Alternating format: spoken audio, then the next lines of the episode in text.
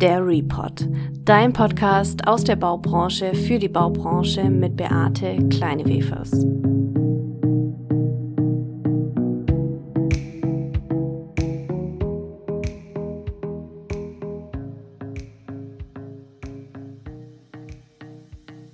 Hallo und herzlich willkommen zu einer neuen Podcast-Folge von dem Report.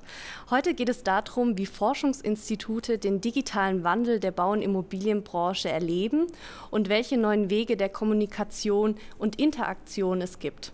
Dazu sitze ich natürlich nicht alleine hier, sondern habe mir einen Experten eingeladen. Er ist Leiter des Bereichs Building Culture Innovation des Fraunhofer Institut für Arbeitswirtschaft und Organisation dessen Team sich mit Anwendungen digitaler Planungs- und Bauprozesse beschäftigt und in industriellen und kommunalen Praxis diese anwendet. Also ein idealer Gesprächspartner. Günther Wenzel. Hallo Günther. Ja, hallo, grüß dich. Schön da sein zu dürfen. Ich starte oft diesen Podcast und frage am Anfang immer, was war denn deine Herausforderung des Tages? Tatsächlich ähm, über Videokonferenz einen Workshop äh, dabei zu sein mit ganz unterschiedlichen Menschen, die auch schon ein bisschen unterschiedlicher Meinung dann waren und zu merken, wie wichtig es ist, dass Menschen tatsächlich auch äh, untereinander gut diskutieren können, sich dabei die Augen schauen können. Und ich habe schon gemerkt, was mir dabei gefehlt hat, so in dem Umfeld mit den Möglichkeiten, die wir zum Glück haben, äh, jetzt trotz Corona in so einem Workshop dabei zu sein, aber dann eben auch ein bisschen schmerzlich zu erfahren, was es heißt, wenn man da eben auf die Nähe verzichtet und die Präsenz verzichtet. Jetzt haben wir schon ein bisschen gehört, es geht viel um Kommunikation, aber auch ums Thema Erleben. Jetzt wollen wir aber doch nochmal einen Step zurückgehen und ähm, dich fragen, was hast du denn studiert und was waren denn so deine drei beruflichen Steps zu der Position, in der du heute bist? Vielleicht darf ich sogar noch ein bisschen früher anfangen. Ich habe äh, nach der mittleren Reife eine Lehre gemacht in Bayern als Schreiner, also hier würde man sagen Tischler. Ähm, bin dann aber während der Lehrzeit, das war schon eher eine harte Zeit auch, so in einem traditionellen Betrieb, äh, auch an die Grenzen meines Rückens gegangen und konnte da irgendwie nicht mehr so richtig gut mit den schweren Lasten und der schweren Arbeit weitermachen, hatte immer Rückenprobleme und habe mir dann überlegt, was soll ich denn jetzt machen? Eigentlich war ich schon immer ein sehr handwerklicher Mensch mit Freude daran, eben auch das Geschaffene erleben zu können, hinterher das Werk zu sehen. Und bin dann letztendlich ziemlich schnell drauf gekommen, es müsste dann alternativ Architektur sein, als Planer eben das zu machen, was ich vorher handwerklich umsetzen gelernt habe. Dann eben über den zweiten Bildungsweg Abi nachgemacht, bin dann äh, mit ein bisschen Wartezeit, weil das Abi nicht so einfach war, rein technisches Abi an der BOS in Bayern, ähm, bin dann mit ein bisschen Wartezeit, die ich gefüllt habe als Landschaftsgärtner, wo ich einem Freund geholfen habe, also auch wieder draußen und sehr mit Händen schaffend, dann endlich äh, nach Stuttgart gekommen, hatte das Glück, hier studieren zu dürfen und habe hier an der Uni Stuttgart eben nicht nur äh, wahnsinnig tolle Menschen kennengelernt, mit denen ich immer noch eng verbunden bin, sondern eben auch an einem Studium, äh, ein Studium genießen können, das mir heute auch immer noch hilft.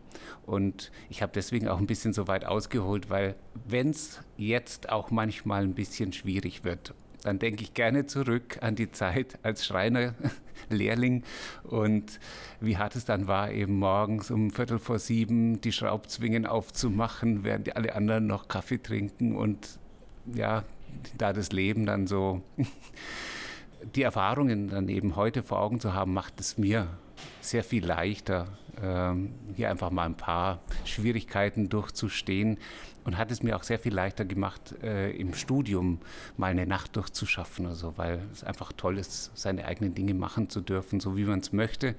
Und weiterhin habe ich es geschafft, die Ergebnisse meiner Tätigkeit auch immer wieder anschauen zu dürfen. Jetzt bist du ja heute Leiter des Bereichs äh, Building Culture Innovation beim Fraunhofer Institut. Erzähl doch einfach mal, wie setzt sich denn euer Team zusammen? Haben die ähnliche Werdegänge wie du oder was, mach, was sind eure Schwerpunkte? Toll ist an meinem Team, dass wir sehr, sehr unterschiedliche ja, Werdegänge haben. Äh, Kolleginnen und Kollegen bei mir im Team kommen aus ja, sowohl vielleicht Themen, die aus dem Bau kommen, von der Ausbildung her, Immobilienwirtschaft und ja, aber sind genauso Softwareentwickler und das ist ein ganz toller Mix und befruchtet auch sehr, diese unterschiedlichen Perspektiven dann in einem Team zusammenführen zu dürfen. Denn die Themen, die wir hier bearbeiten, die dürfen auch wirklich der Kompetenz aus diesen unterschiedlichsten Fachbereichen. Also jetzt haben wir gerade schon gehört, es ist sehr interdisziplinär auch bei euch. So ähnlich interdisziplinär werden vielleicht auch die Anwendungsfälle sein. Seid ihr hier branchenübergreifend tätig oder beschränkt es sich lediglich auf die Baubranche? Die Technologie, ähm, dieses virtuelle Engineering stammt aus dem Automobilbau, aus dem Anlagenbau, Maschinenbau und wir haben einfach von Anfang an schon immer Bauvorhaben hier auch mal visualisiert, so quasi nebenzu. Wenn man mal jemand kannte, der da Interesse dran hatte, dann hat man das übertragen. Und so sind wir am Institut. Ich bin seit 2000 hier als äh, wissenschaftlicher Mitarbeiter zuerst immer mehr auch in das Thema reingewachsen. Und vor ein paar Jahren hat sich die Gelegenheit geboten, zu sagen, dann fokussieren wir uns jetzt mal hier ganz arg aufs Bauen und die Immobilienwirtschaft und äh, übertragen letztendlich die methodischen Ansätze, die technologischen Lösungen, die wir haben, auf das Bauen. Und wir sind jetzt wirklich in einem Umfeld, das wahnsinnig spannend ist, das für die Zukunft enorm äh, große Herausforderungen zu stemmen hat und wo ich meine, mit diesen Themen, die wir eben aus dem Bereich des virtuellen Engineering, Engineerings mitgebracht haben, auch wirklich einen wichtigen Beitrag leisten zu können. Wir haben dann aber auch gemerkt, dass das Thema allein vielleicht so nur in Richtung Kommunikation zu gehen, da fehlte uns dann nach einer gewissen Zeit auch so ein bisschen das Fundament, so die Frage, na, wie wird es sich weiterentwickeln und wie lassen sich diese Herausforderungen jetzt, ja, wenn ich an Klima denke und auch gesellschaftlicher Wandel denke, die Ansprüche, die wir haben, die Energiewende, wie lässt sich das alles im Bauen wirklich umsetzen? Da sind wir mit der Zeit und eben seit zwei, drei Jahren jetzt auch immer intensiver auch daran gegangen, so ein bisschen ins Forecast Thema reinzukommen und an Studien auch zu arbeiten, die sich ganz allgemein damit beschäftigen, wo es Bauen denn hingehen wird. Und in dem Zuge bin ich auch ähm, eben mit diesen anderen digitalen äh, Werkzeugen und auch äh, Methoden in Kontakt gekommen, die es mir jetzt anfänglich ermöglicht haben, überhaupt was zu visualisieren aus der Bauplanung heraus, weil ich Daten brauchte und Stück für Stück hat sich da bei dem ein oder anderen Architekturbüro die sagen wir, modellbasierte Planung dann auch mehr und mehr etabliert. Und heute heißt das BIM, ist schon relativ weit, sagen wir mal, durchdrungen bei äh, nicht allen, aber doch ein paar Beteiligten an der Wertschöpfungskette äh, des Planens und Bauens. Und so haben wir natürlich für die Visualisierung jetzt auch super tolle Grundlagen. Früher musste man Modellierer, die die ja, 2D-Pläne hochgezogen haben, engagieren, um an 3D-Modelle für unsere Cave beispielsweise zu kommen. Und heute kommt das quasi als Nebenprodukt aus BIM raus. Jetzt haben wir gerade schon gehört, wir reden von Daten und wir reden auch von Kommunikation. Jetzt hast du schon mhm. die Cave auch angesprochen. Aber jetzt will ich nochmal auf die Branchen zurückgehen. Die Baubranche hat ja unterschiedlichste Anwendungsbereiche. Und wie unterscheiden die sich denn in der Kommunikation in der Industrie im Gegensatz zum Beispiel auf Kommunenebene? Ich weiß nicht, ob ich so sehr zwischen Industrie und Kommune unterscheiden möchte. Industrie ist, ja, die Bauwirtschaft in Deutschland ist ja sehr kleinteilig. Also da immer von Industrie zu sprechen, wäre nicht richtig. Ich schätze das aber auch. Ich meine, als Handwerksgelernter, als Tischler, äh, ist es natürlich mir auch wichtig, da eben auch die Lanze zu brechen für diese Kleinteiligkeit, die sicherlich auch Vorteile hat. Ähm, von daher lass uns einfach mal sagen, das eine sind eben die Unternehmen ja, und das sind vielleicht auch die, die planen und ausführen. Und wenn wir von Kommunen sprechen, dann haben wir da auf der einen Seite diejenigen, die es zu verantworten haben, was denn wohin gebaut wird. Und manchmal sind sie auch die Bauherren selbst, wenn man für öffentliche Träger baut. Und das sind dann schon unterschiedliche Welten. Also bei den Unternehmen, da sehen wir eine große Spreizung jetzt auch hinsichtlich der, sagen wir mal, ähm, Bereitschaft oder wie könnte ich es denn sagen, oder, oder deren Möglichkeiten, sich mit Digitalisierung zu beschäftigen. Das ist ja nicht immer willentlich dagegenhalten, sondern das ist oft einfach im, ja, im, im Hamsterrad des Alltäglichen, kommt man gar nicht dazu. Und by the way, das ist ja gerade im Moment auch eigentlich eine ganz gute Situation für die Bauwirtschaft, also viel Aufträge und ich habe eher Sorge, dass Unternehmen aufgrund der Tatsache, dass sie gerade so viel zu tun haben und gar nicht um Aufträge kämpfen müssen, es versäumen, sich Gedanken zu machen über solche Themen wie Zukunft, Digitalisierung und dergleichen mehr. Aber das nur jetzt mal so als Seitenaspekt. Ich denke, dass, dass wir bei den Unternehmen aber doch sehr viele haben, die nach vorne gerichtet sind, offen sind für diese neuen Methoden, während wir es dann in der Verwaltung und in den Kommunen dann auch mit sehr verfestigten Strukturen zu tun haben, die, sagen wir mal, robust sind, was ja vielleicht auch nicht schlecht ist, aber äh, was das betrifft, dann doch äh, manchmal schmerzhaft träge sind und einfach nicht so schnell mitkommen. Es gibt aber, und das muss man jetzt auch nochmal zur Rechtfertigung sagen, dass das nicht alles nur träge Instrumente wären oder dicke Tanker, die man schwerfällig fahren kann. Ich glaube schon, dass äh, es erkannt worden ist, dass man sich dem öffnet und es gibt in vielen Städten und vielen Kommunen Initiativen, wo man einfach jetzt versucht, das nachzuholen und in die Digitalisierung mit reinzukommen. Das sind zaghafte Pflänzchen, die sich da gerade so bilden. Die muss man auch echt pflegen. Ich hoffe auch, dass da nicht irgendwann mal so der erste Frost drüber geht ne, und dann das ein oder andere zaghafte Pflänzchen dann dahin rafft, so wie es jetzt draußen, wenn wir ausgucken, mal der Schnee auch schaffen könnte, dass das ein oder andere Sprösslein in unserem Garten dann ähm, erfriert. Aber ich glaube, dass, ähm, dass wir da jetzt in der Situation sind, wo man mit viel Vorsicht und äh, aber auch mit guten Vorbildern und Begeisterung schon was machen können. Jetzt hast du gerade auch schon gesagt, neue Methoden. Jetzt wollen wir mal ganz konkret werden. Was sind denn genau einzelne Anwendungsfälle? Mit was beschäftigt ihr euch? Und von welcher Seite aus werden die eingefordert? Und wer sind eigentlich die späteren Nutzer von diesen Methoden? Ich finde es schön, dass deine Frage jetzt auch so aufbaut. Ähm, und gerade wenn wir jetzt mit dem Ende anfangen, also mit dem, wer ist denn dann der Nutzer und was soll denn der Nutzen sein?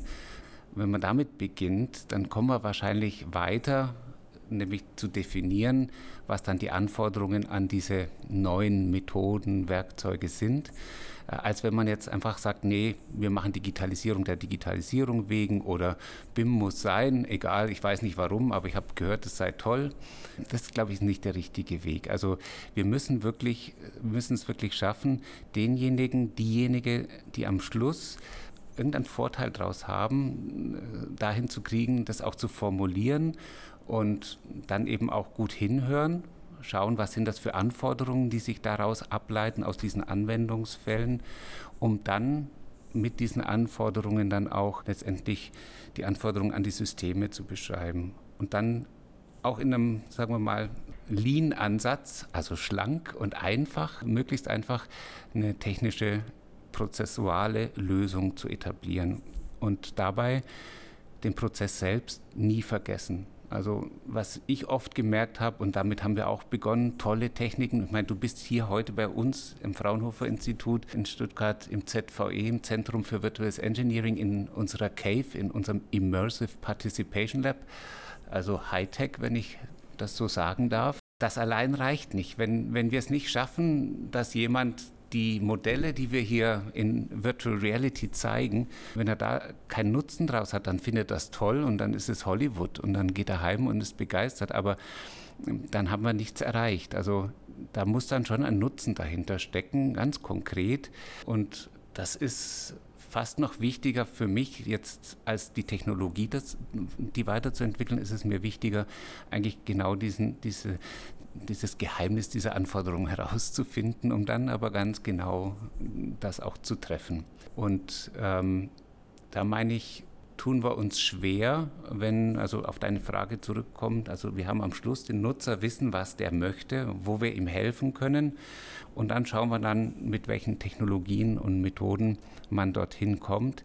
Dann ist das ein, richtiges Vorgehen. Und das andere Vorgehen, mit einer Technologie oder mit Methode auf den Markt zu gehen und dann traurig zu sein, weil es keiner möchte, das ist, glaube ich, der falsche Ansatz. Ne? Also lieber von der einen Seite und die Methoden selbst, die wir haben, bei mir im Team zumindest, haben einen starken Fokus darauf, letztendlich den Informationsaustausch zwischen den Beteiligten zu verbessern, die Kommunikation zu verbessern, Sachverhalte, die langsam wirklich extrem komplex werden, wie so ein Krankenhaus äh, zu planen, so ein Sachverhalt jemanden zu vermitteln, der nicht Experte oder Expertin ist im Bereich Pläne lesen oder so, äh, ist echt schwer. Und was ist dann die Folge?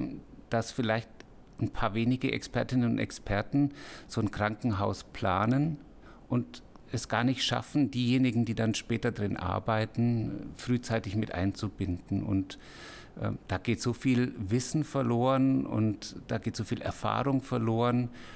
Denn diese Bauwerke sind alle Unikate, einzigartig, hochkomplex.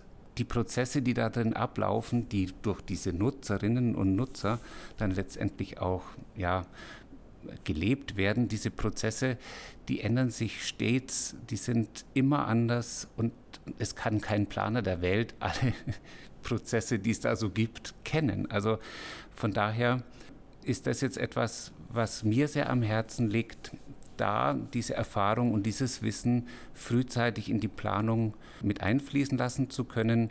Denn bei allen Nachhaltigkeitsthemen, die wir so auf dem Radar haben, technologisch, Kreislaufwirtschaft oder sonst was. Ich sage ich sag dir eins, also ein Gebäude, das an den, an den äh, Zielen des Nutzers vorbeigeht, das ist das ziemlich schlechteste. Das kann noch so energieautark oder was auch immer sein. Ähm, es muss schon wirklich diese Funktion und diese Nutzung äh, als allererstes ermöglichen. Das klappt nur, wenn ich mich einlasse auf die Nutzer, die dann später drin arbeiten werden. Und ich denke, ob ich da jetzt an ein privates Wohnhaus denke ähm, oder an ein Krankenhaus oder eine Fertigungshalle für die Produktion, das ist doch in all den Feldern ziemlich komplex.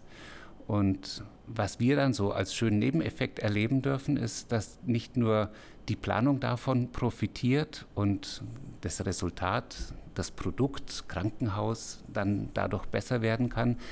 Was wir dann eben auch erleben, ist, dass dadurch, dass man die Beteiligten, die Akteure, die Nutzer frühzeitig mit einbindet, die diese Wertschätzung auch erfahren lässt, dann hat man auch, sagen wir mal, eine ganz andere Einstellung äh, und ein ganz anderes Verhältnis, das nicht so sehr von Vorurteilen und, und Bedenken äh, behaftet ist hinsichtlich dieses zukünftigen neuen Arbeitens in diesem Krankenhaus beispielsweise. Das ist noch etwas, was als Nebeneffekt vielleicht immer wichtiger wird, wenn wir an die Wutbürger denken, die wir hier in Stuttgart im Talkessel äh, kennengelernt haben ich will das jetzt nicht wertend sagen. Also da gibt es definitiv auch das ein oder andere Anrecht, da auch wütend auf die Straße zu gehen. Aber was mir wichtig ist, dass wir diese Diskussionen, die da entstehen, objektivieren müssen und dass es möglich sein muss, auch jemanden, der jetzt eben nicht Pläne liest, einen Sachverhalt zu verstehen und dann eben auch nicht darauf reinzufallen, auf irgendwelche anderen, die aus anderen Gründen vielleicht und Vorwänden ein Projekt in die eine oder andere Richtung denken wollen. Also um da jetzt einfach eine objektive, persönliche Meinung entwickeln zu können, ist Kommunikation, Verständlichkeit, auch Vertrauen in das Gesehene, auf der anderen Seite die Verantwortung, eben das Gezeigte auch eben richtig darzustellen. Äh, das sind alles ganz wichtige Faktoren. Und das ist jetzt alles irgendwie mehr menschlich als technisch, oder was ich da so erzählt ja, da, habe. Ich wollte gerade sagen, wir kommen von der Technologie eigentlich zu so einem sehr wertebewussten Umgang mit Digitalisierung, was ich jetzt ganz spannend finde, auch in deiner Argumentationskette. Jetzt wollen wir aber mal ganz konkret auf Themen, ihr beschäftigt euch ja viel auch mit AR, VR. Ähm, könntest du mal kurz umreißen, was unterscheidet denn diese zwei Technologien und wo liegen so denn diese Schwerpunkte bei euch jetzt hier im Haus? Wir versuchen, was diese Techniken betrifft, eigentlich alles abzudecken. Wir kommen vom VR, von der Virtual Reality, virtuellen Realität. Ähm, um das zu erklären, so in der Wissenschaft verwendet man oft dieses äh, Beispiel vom Realitäts-Virtualitätskontinuum. Also auf der einen Seite hat man äh, eine Umgebung, die rein real ist und auf der anderen Seite eine Umgebung, die rein virtuell ist. Und ähm, rein virtuell hätte ich jetzt zum Beispiel, wenn ich eine Datenbrille, also so ein HMD, Head-Mounted Display, VR-Brille, kennt man auch inzwischen aus dem Wohnzimmer und Gaming-Bereich ganz gut. Wenn ich mir die Brille aufsetze, dann sehe ich nichts anderes als VR oder als die virtuelle Welt. Und das, das wäre dann VR in Reihenform. Du bist heute hier bei mir in der Cave, äh, da hast du schon vorhin auch gesehen, neben dem virtuellen Modell des äh, Flugfeldklinikums, das ich dir eingespielt habe, war es trotzdem möglich, dass du mich gesehen hast oder deine eigenen Hände noch wahrnehmen konntest haben wir also eigentlich in die virtuelle Welt schon ein Stück weit Realität reingeholt. Also in unserer Cave hast du mich gesehen, dich ein Teil. Und das ist dann streng genommen eigentlich schon auf dem Kontinuum ein bisschen Realität dazugekommen. Also ich würde es immer noch VR nennen, ja, so per Definition. Man geht dann immer mehr rüber in, in, in Mixed Reality, wo dann mehr und mehr Reales ins VR rein, in die virtuelle Realität reinkommt. Das könnte zum Beispiel sein, als du vorhin auf dem Stuhl gesessen bist in meinem virtuellen Büro, in dem anderen Modell, das ich dir ja. gezeigt habe. Da hatten wir dann schon ein Mixed Reality Setting. Da warst du auf einem realen Stuhl in einem virtuellen Büro, an einem virtuellen Schreibtisch gesessen. Ja, ich hätte fast die Hände auf die Tischplatte ja, gesetzt, ja. so real war es.